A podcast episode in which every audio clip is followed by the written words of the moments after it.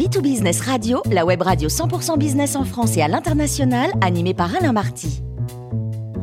Bonjour à toutes et à tous, bienvenue à bord de B2Business Radio. Vous êtes 49 000 dirigeants d'entreprise abonnés à nos podcasts. On vous remercie d'être toujours très nombreux à nous écouter chaque semaine. Aujourd'hui, nous avons le plaisir de retrouver Philippe Araou, président d'honneur de l'Ordre des experts comptables et consultant en transformation des entreprises. Bonjour Philippe. Bonjour Alain. Alors aujourd'hui, vous nous parlez du capital social des sociétés. Vaste sujet. Pourquoi cette thématique? Pour une raison très simple, c'est que son concept est toujours le même depuis l'avènement de l'économie moderne au 19e siècle, alors que notre société a beaucoup évolué. À l'origine, il fallait trouver un outil juridique qui permette de rassembler des capitaux importants, d'un niveau supérieur aux capacités de tout investisseur utilité très riche, pour financer des grands travaux comme euh, ben, les, chemins de fer, le canal de Suez, puis celui de Panama, les premiers grands projets industriels, etc.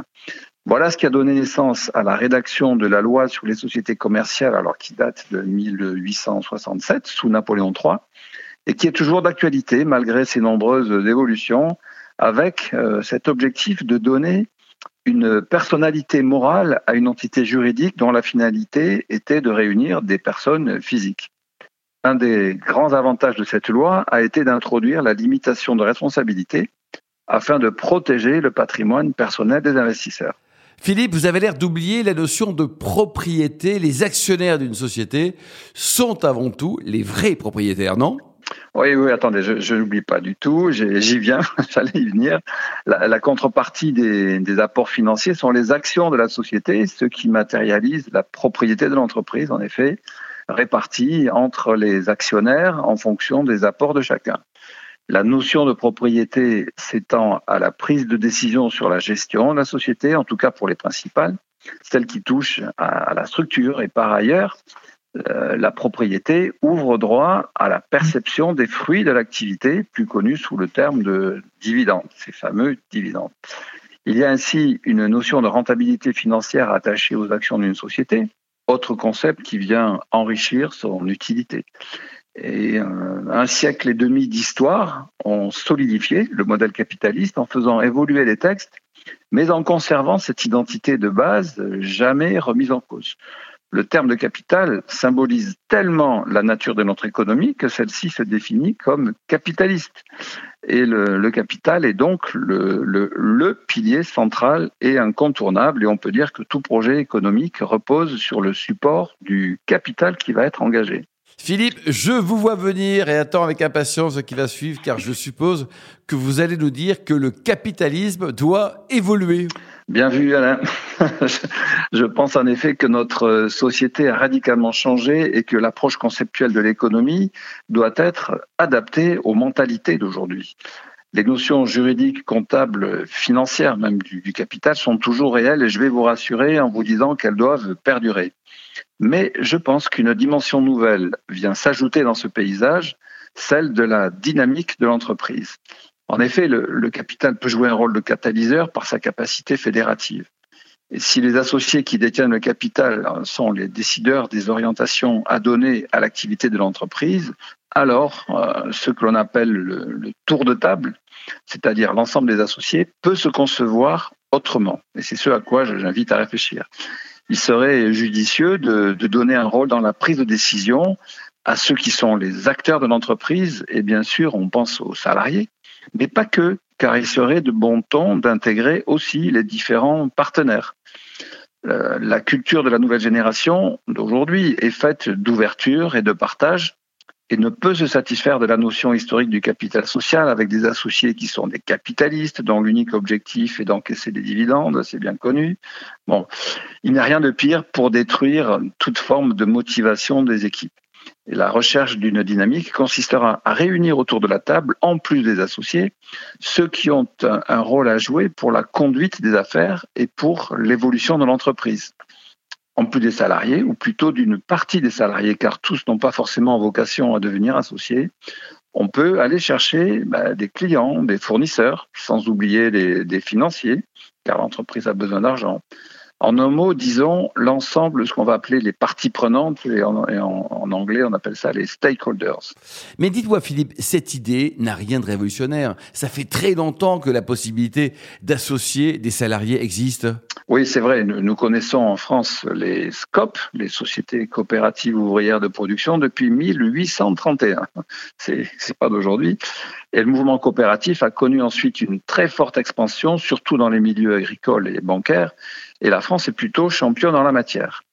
Mais euh, sans arriver à ce schéma de partage total entre les salariés, leur entrée dans le capital peut être un nouveau mode de gestion d'une entreprise euh, que l'on va qualifier de classique quand elle reste la propriété d'un dirigeant ou de quelques associés. C'est une façon d'impliquer plus fortement des personnes qui occupent des postes clés et de les fidéliser afin de développer en eux la notion de propriété euh, pour qu'ils se sentent chez eux. Euh, ce sera aussi une façon de créer une, relation d'une autre nature, de leur donner la parole au sein des enceintes de gouvernance et de les écouter. C'est aussi se mettre sur un même pied d'égalité afin de modifier le mode de gouvernance à la recherche d'une évolution des performances de l'entreprise. Et pour les salariés, ben, c'est une opportunité exceptionnelle de changer de statut et de vivre différemment leur entreprise avec une autre motivation au travail en bref, les deux parties ne peuvent trouver des avantages dans une relation euh, gagnant-gagnant ou en anglais win-win. C'est très bien. Philippe, vu sous cet angle théorique et abstrait, le tableau est plutôt alléchant, mais je suppose que ce n'est pas si simple à faire et que cela demande un accompagnement, non? En effet, oui, il y a besoin d'un accompagnement sur le plan juridique, mais également sur le plan financier, parce que euh, il existe par exemple des dispositifs pour mettre en œuvre des distributions d'actions gratuites euh, ou bien à des conditions privilégiées. Et, là, je parle de, petites et moyennes entreprises. Hein. Pour les grandes entreprises, ce sont des, des, techniques bien maîtrisées, mais pour les PME, c'est aussi envisageable. Et chaque projet demande à être étudié et aura sa singularité. Donc, il demande surtout à être bien compris par tous. Philippe, dites tout, je voudrais revenir sur votre idée d'ouvrir le capital à des clients ou des fournisseurs, pourquoi pas. Du coup, c'est une approche extrêmement disruptive. Il est vrai que l'on trouve assez rarement ce modèle, je vous le concède. L'idée est évidemment différente de l'ouverture aux salariés. Le but à rechercher sera de construire une relation plus forte, faite d'intérêts réciproques, reposant sur une idée très simple. La stratégie de mes clients et de mes fournisseurs concerne directement l'avenir de mon entreprise. Et l'inclusion de mes principaux clients ou de mes principaux fournisseurs dans ma stratégie m'intéresse pour être certain de bien rester en phase avec leur propre stratégie.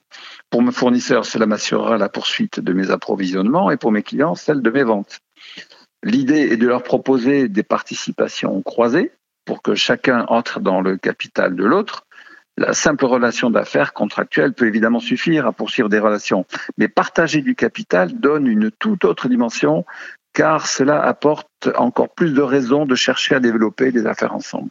Alors, quel est votre bon conseil pour que ce schéma fonctionne bien? Eh bien, mon conseil sera euh, peut-être d'aller plus loin que simplement ouvrir le capital. Il faut avoir l'ambition de développer de véritables synergies entre les entités, pour moi, cela doit passer par une participation croisée dans les organes de gouvernance. Exemple, je siège à ton conseil et tu sièges au mien.